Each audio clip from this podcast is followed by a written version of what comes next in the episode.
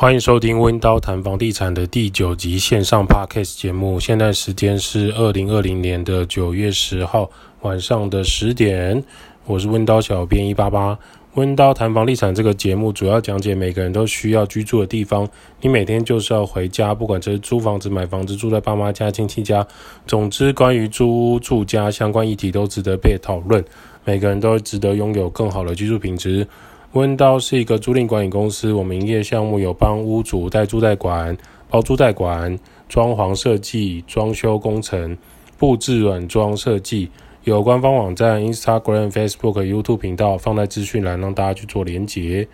小编经常会写文章放在 IG 跟 FB，让大家有更多的租屋相关资讯或者是小分享。我们期许更多人在租屋或是买屋这条路上，不要遇到太多鸟事。什么是鸟事呢？就是遇到很坏的房东啊，很糟糕的房客啊，跑路的装潢师傅等等。我们在节目中也会分享更多关于房产的真实故事，也许我们在这过程中不会受伤。今天我们来聊一下，我的房东电费收到七块八块，是不是赚爆？温刀来了解一下电费状况，跟大家来做一点小分享。我们经常会遇到很多文章啊，就网络上有一些在 D 卡上啊，有人就会说什么。哦，我房东啊，电费收到七块八块啊，真是吸血鬼啊！然后，呃，我的房东啊，一度电收到五块啊，是不是很过分啊？然后还有说什么，我的房东冷气费要跟我算，然后其他费用也要独立算，很很过分这样子。那这些东西真的很过分吗？我们来想一下，如果今天这个房子是你的，然后你租给一个房客，租给一个其他人，就算那个人是你朋友好了。那他在里面用的电啊、冷气啊这些费用，呃，你会怎么跟他算？照台电的账单来算，那个是指你这个家里只住他一个人的情况吧？如果你今天有三个朋友住在里面，然后有一些朋友会开冷气，有些朋友不会，那这时候你要怎么去算这个电费？再就是说，关于台电的电费收费标准，你有去？呃，或许我们有没有去查过，说它到底实际上是怎么计费，还是说，呃，账单来的数字是多少就是多少？所以我们可能要去了解一下它背后的原理是什么，以及这些年新闻啊，或者是说法规到底在订立什么东西？它就是到底到底台电是不是赚爆，还是房东赚爆，还是说我们应该怎么做的可以，呃，比较既抚平我们的内心，又可以在电费这件事情上找到一个比较公平的出路？所以，我们就是在思考这件事情啦。关于收电费这件事，这是每个人一定会遇到的。不管你今天是买房子还是租房子，租房子通常在这件事情上感觉争议会比较多了。台湾电力公司呢，每度电收费是一点六三元，房东收超过一点六三元，感觉都是非常夸张，赚很多的，是这样子吗？不是这样的，不要标题杀人法，这是台湾媒体最喜欢做的事情。标题杀人法会导致好像以为每度电就应该用一点六三去算，呃，事实上不是。电费呢，我们有分成夏季六月一号到九月三十号的用电，还有非夏季的差别。也就是说，六月一号到六月三十是夏季的用电，而不是六月到九月时间就不是夏季的用电的。那这样两个，第一个这两个的电费的度数就不同。再来，夏天会有用电量跟电价的增加，用电多以累计电价计算，使用的电费越高，每度电的费用就会越高。首先，你在屋内用电的人是谁？是我们自己。这是什么意思呢？什么叫做累计电价计算？举例来说，就像你办中华电信啊、远传啊、呃、台湾大哥大这种手机月费制度啊。我们每个月费率可能会听到什么四九九吃到饱啊，或者是说，呃，一一零九九含 iPhone 的费用之类的，就是这月租费。月租费你不会只单一收这个价格，它里面有一些成分，例如说你可能会改成打室内电话、室外电话、打手机、网内还是网外、国际电话的差别。所以它不是单一的一个计算模式，只是它把它包在月租费里面，让你感觉起来就是哦，就是这样子费用。可是当你就是超过那个限制，比如说呃你的费率是六九九好了，那告诉你说每个月有一百二十分钟可以网内互打免费，就是说你可能假设你今天是台湾大哥大打台湾大哥大，这就叫网内嘛，那你每个月有一百二十分钟的通话时间，你只要是打台湾大哥大的都不用费用，在这个时间内。那但是你打超过一百二十分钟起的网内电话，就会超过这个费率。用其他每秒计费或是每分钟计费的方式，就要看各大电信公司他们的那个合约条款，还有它的收费方式。那今天台电也是有用这样的模式，就是说，当你电费用越多的那一户啊，电费急剧就会往上跑。那这一户的台电收费标准就不是基本单位的一度一点六三元。为什么会有这件事情？是因为台电。遵告政府的一些方案，他们希望去做到说，针对这个高用电的用户作为使用者付费，吃电越多越凶，缴越多的电费，来符合所谓的环保节能的政策，有点像是说，呃，今天为什么双北市政府、台北市、新北市要用那个？呃，垃圾袋随袋征收。那你如果要上垃圾车的垃圾，你就必须要去买专用垃圾袋。他们期许说，你去买专用垃圾袋需要花钱，政府来做这个专用垃圾袋，然后你会花钱买垃圾袋。当你垃圾量越多，你就要买越多的袋子。那你不想要花那么多钱买垃圾袋的话，你就会垃圾减量。同样的，他希望说你，你可以开始节能减碳，你可以开始用更多环保节能的电器商品，你可能就不会花那么多的电，那你就不需要缴那么多电费，用这样的方式来限制大家的说，可不可以去稍微节约用电？所以，呃，可是这样子讲起来的话，现在我们各种电器产品，包含我们现在用的手机啊，或者是你的很多你的耳机啊。然后很多家电商品啊，手持的吸尘器啊，这些都是需要充电的。过去很多东西可能停留在它有其他的方式，包含现在很多都是以锂电池方式来进行，所以其实很少真的有人可以以一度一点六三元来支付电费。所有的电器产品晚上要照明，这些都需要电力。有一件事情就是蛮坑的了，我自己觉得就是像各大百货公司啊、各大金融机构、银行啊、邮局啊、各种度假胜地、饭店的酒店的大厅啊，还有各种大卖场、超市啊、小店家，那个花费的电不知道有多少。不知道大家有没有想过这件事情？就是你，你有时候可能觉得家里很热，所以你想要去卖场吹冷气，你想要去咖啡店喝杯咖啡吹。共用的冷气，这样好像感觉就比较省电。但事实上，你会发现，这就是这些机构、这些单位，他们的耗电量其实很很惊人的。尤其是他们如果连接什么捷运站啊，或是它的大门根本就是冷气，就是空调一直往外送啊。其实有时候我经过，我都很纳闷啊，就是到底为什么要做到这个地步啊？就是为什么不呃，除了他们现在装那个设备，就空气门。让冷气不会往外跑之外，是不是可以就是让冷气保留在那个空间里面就好？那不然其实就是更多更多的冷气外流，它就需要开更低的温度来让它商场它的呃空间变得更冷。那这个用电呢、其实为什么他们可以做到这种程度，一般住家不行？其实台电有一种叫做契约用电，讲白了就是每个月固定会支付。月租费，固定度数的月租费，那你就不用太在意这个用电状况。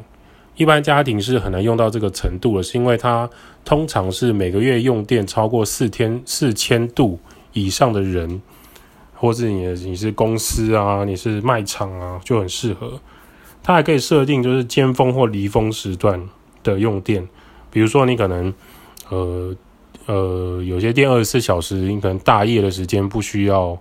冷气开那么强，然后白天的时间需要强一点，早上的时间可能还好。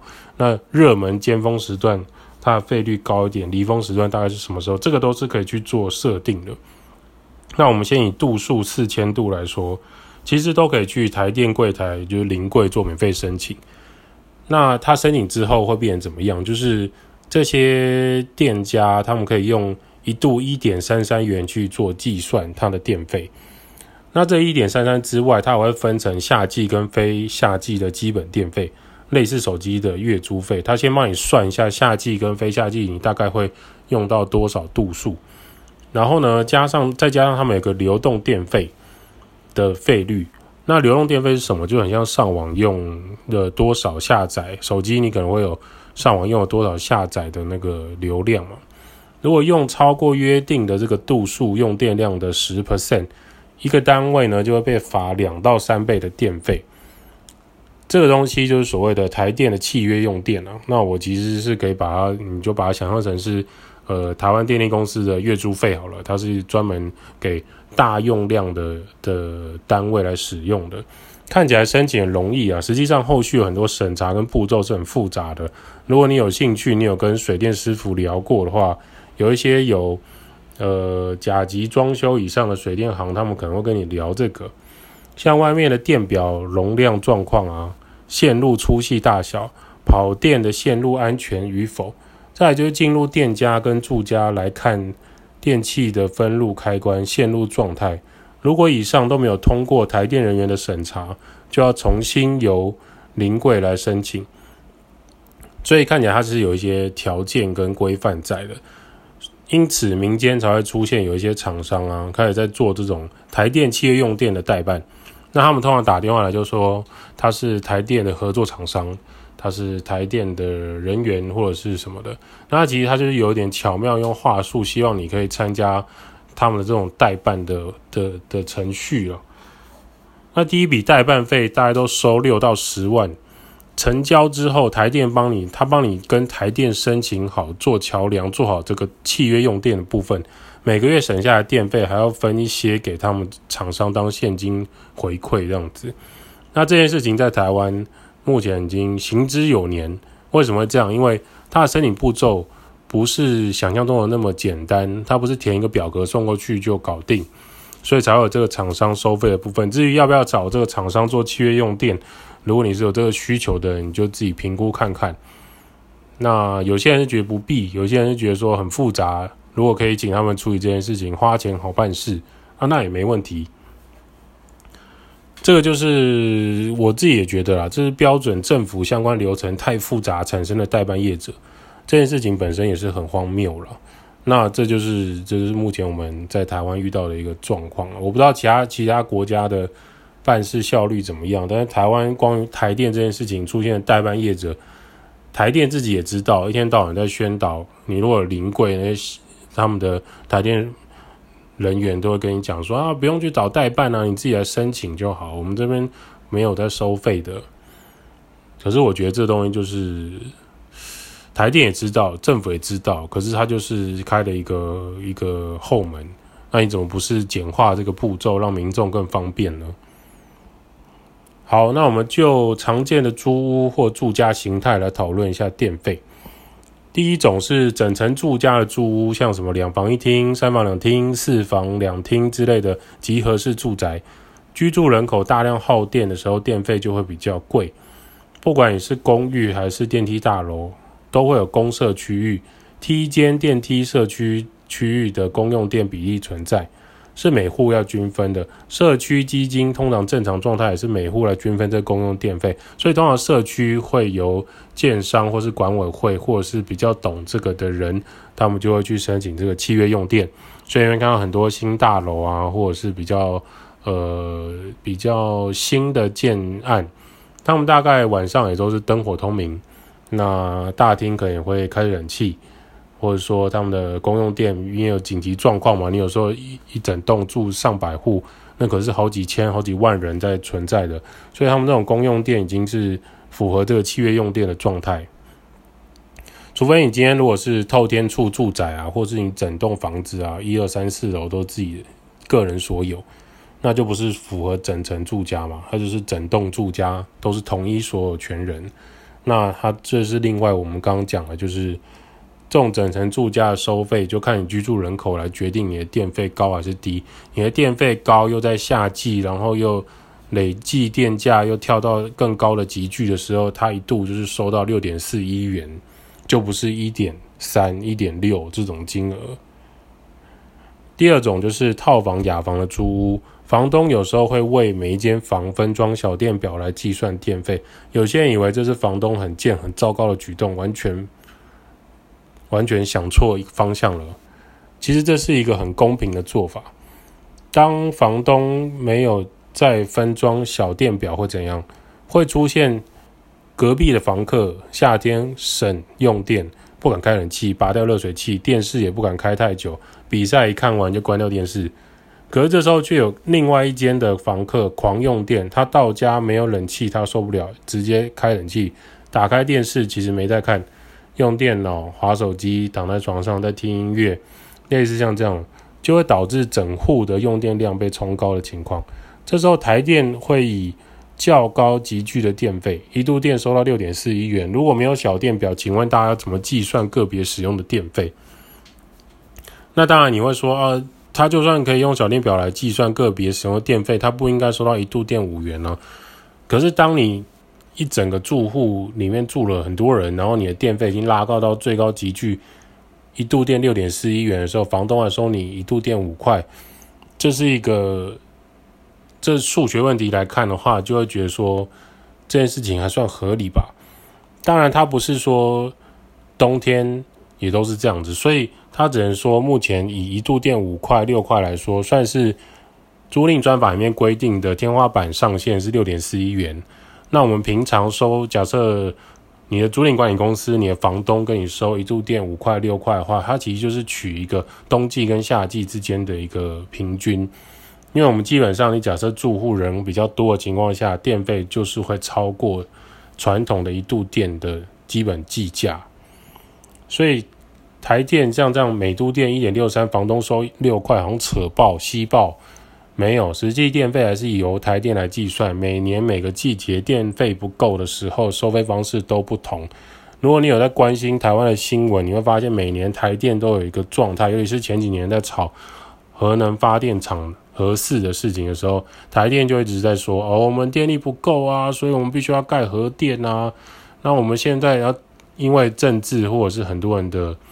参与的讨论，所以后来他们就说：“哦，核电不盖盖，就变成另外一个议题。”然后他们在台中或者是在其他地方，默默的又启用了更多的火力发电来取代他们的发电。当然，现在已经有做到就是离岸的风力发电。